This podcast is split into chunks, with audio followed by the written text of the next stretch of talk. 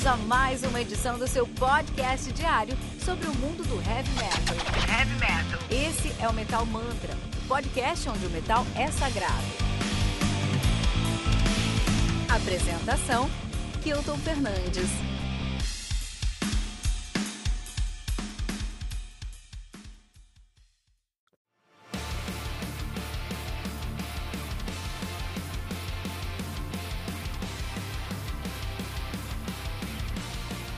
Creatures of the Dark Helm, do Bloodhound, lançado no dia 28 de maio pela AFM Records, responsável pelo, pelo lançamento de discos aí como Dream Calls for Blood, do Dream, do Death Angel, Not to be Undimensional Conscious do Disharmonic Orchestra e Rise to Ruin do Gorefest.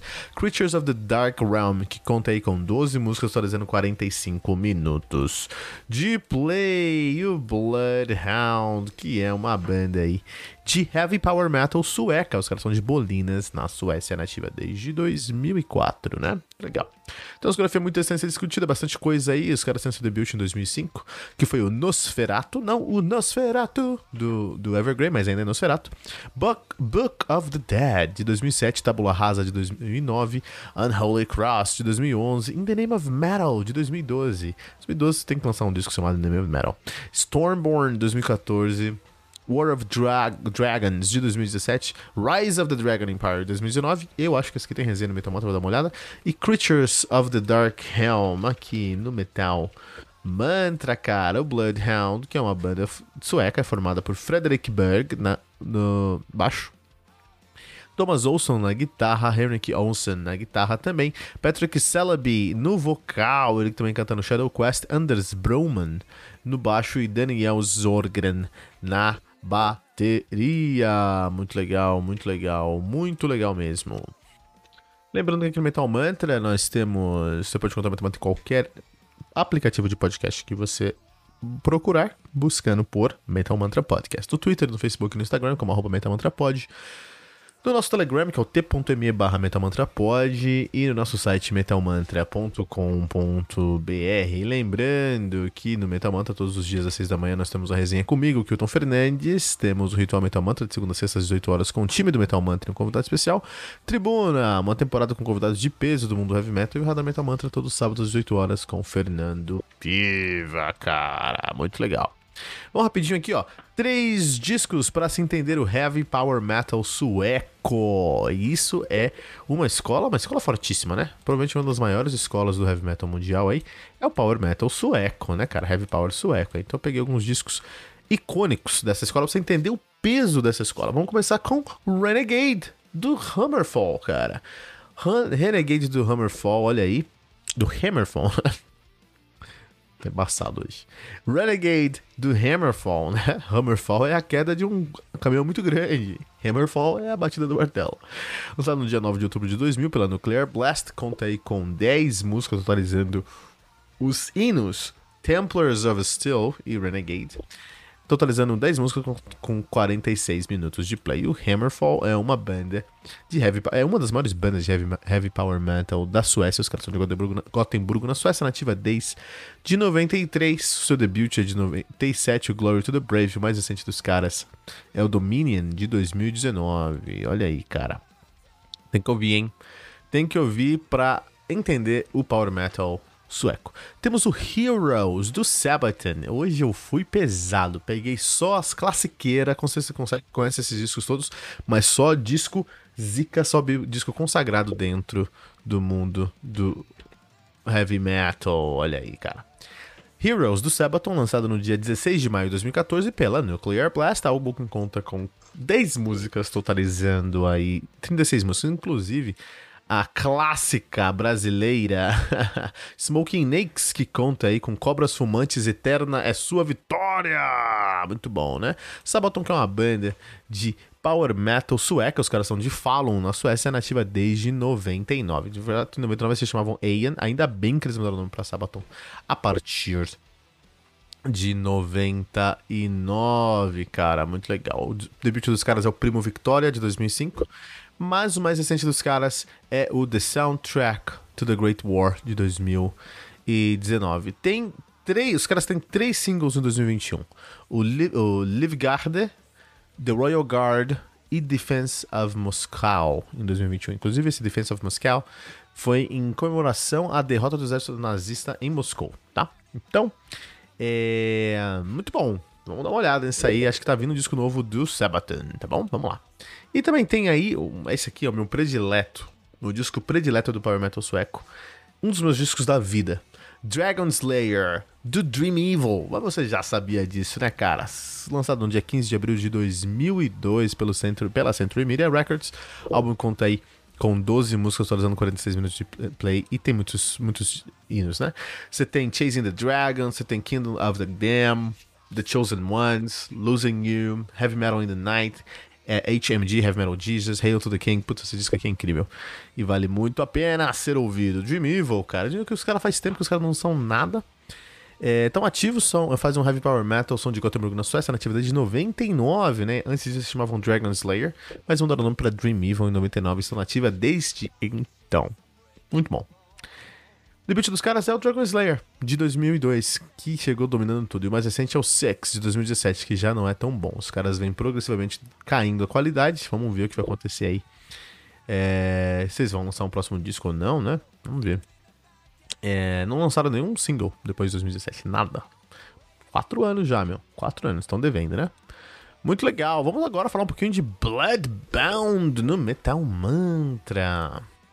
E aí eu queria falar um pouquinho sobre como a música ela é multidisciplinar. Como é que a gente pode ver a música de diferentes maneiras? A música pode ser encarada como arte. A música é uma arte, né? Mas a gente também pode ver a música como uma ciência.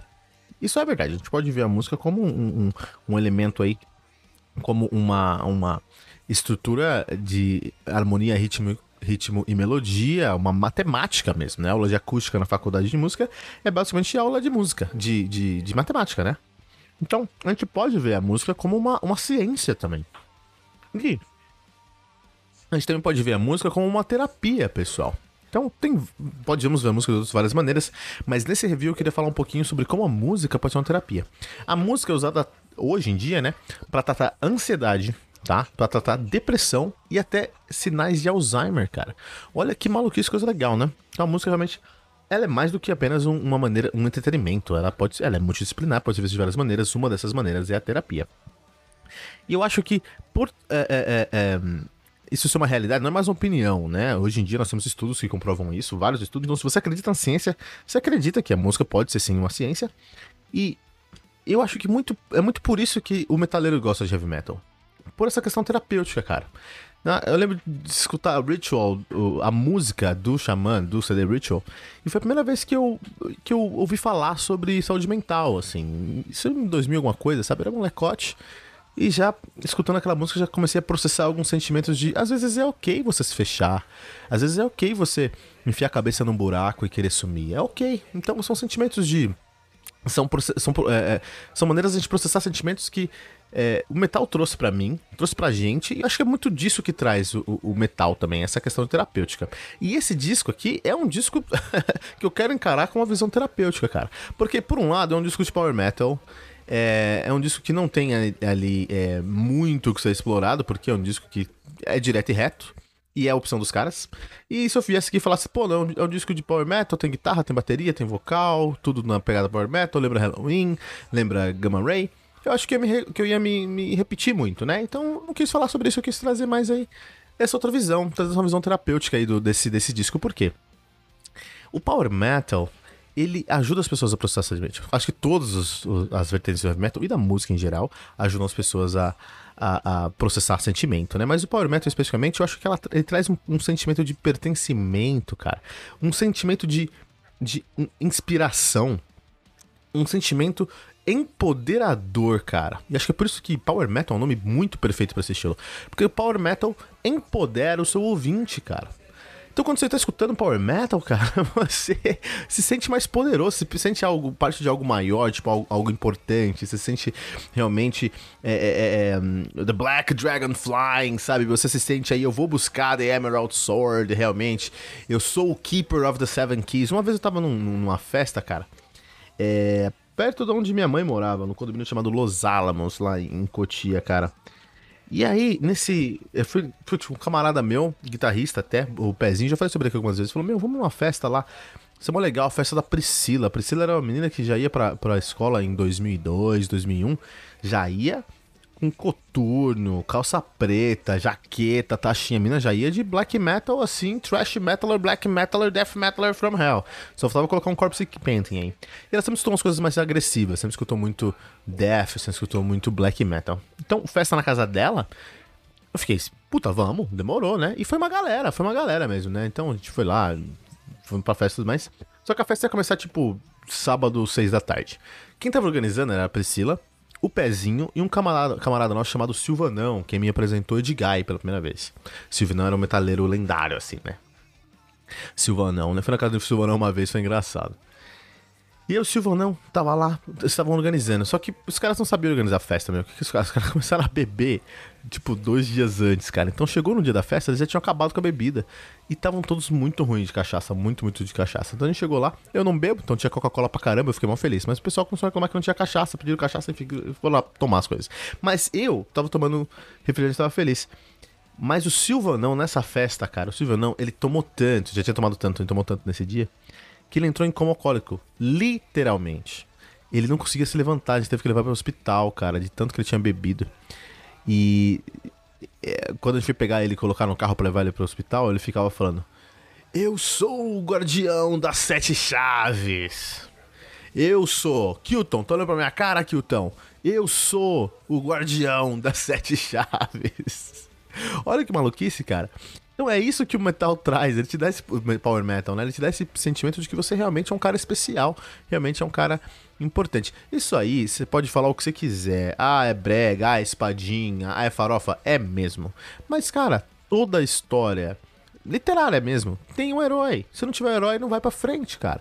Então você pode pegar Harry Potter, você pode pegar Lord of the Rings, você pode pegar Hobbit, você pode pegar Qualquer história é, clássica, ou novas histórias, pega aí é, Crepúsculo, pega qualquer desses. Vai numa livraria, faz o seguinte: vai numa livraria, tá? Põe uma máscara, álcool em gel, vai numa livraria e vai lá na seção Infanto Juvenil, você vai encontrar 80 livros diferentes, todos com um herói, uma pessoa especial. Porque quando você lê, você, quando a pessoa, o leitor desse público, o público que vai ler esse livro, quando ele lê esse livro, ele vai se. se identificar, cara, com esse herói e vai entender o que tá acontecendo. O Power Metal usa a mesma estratégia e não tá errado, é só uma estratégia. E mais do que isso, é uma característica do estilo.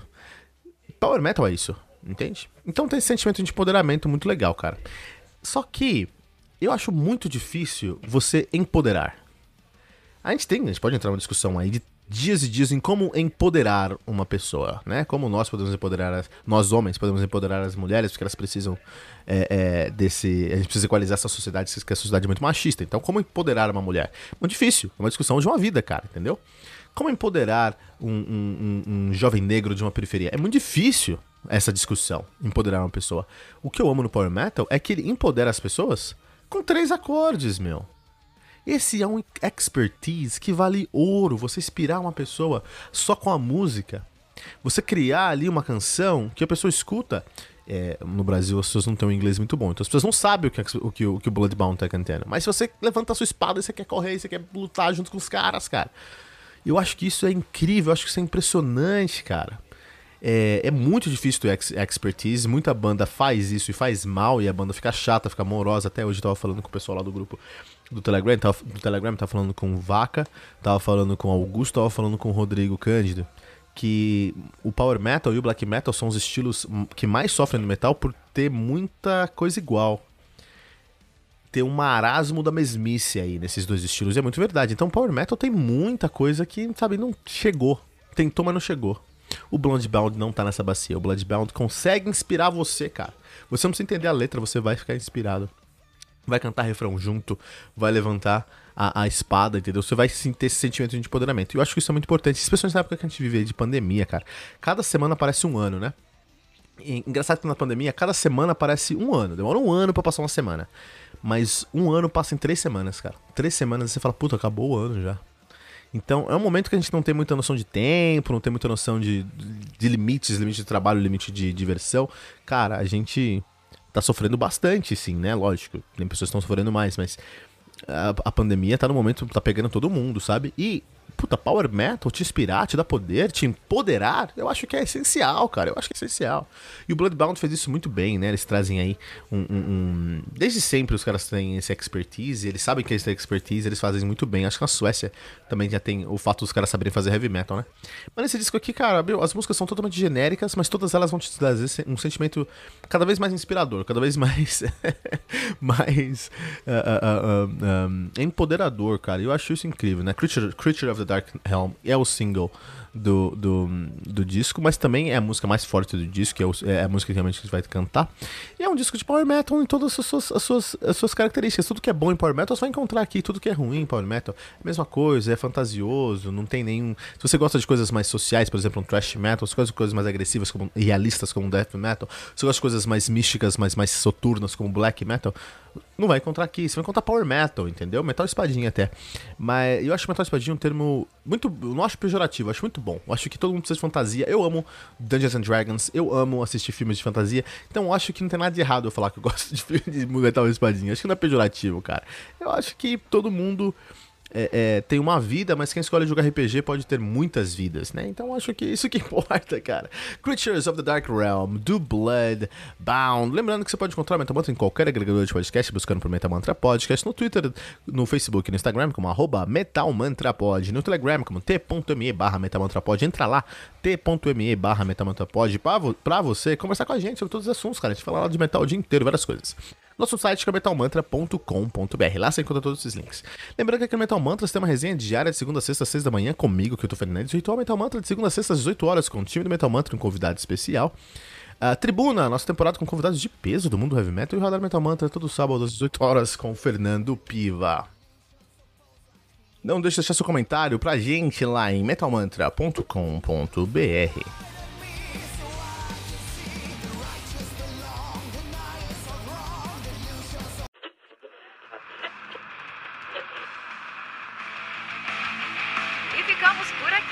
mais uma edição do seu podcast diário sobre o mundo do heavy metal. Esse é o Metal Mantra, o podcast onde o metal é sagrado. Não esqueça de deixar seu comentário no nosso site metalmantra.com.br.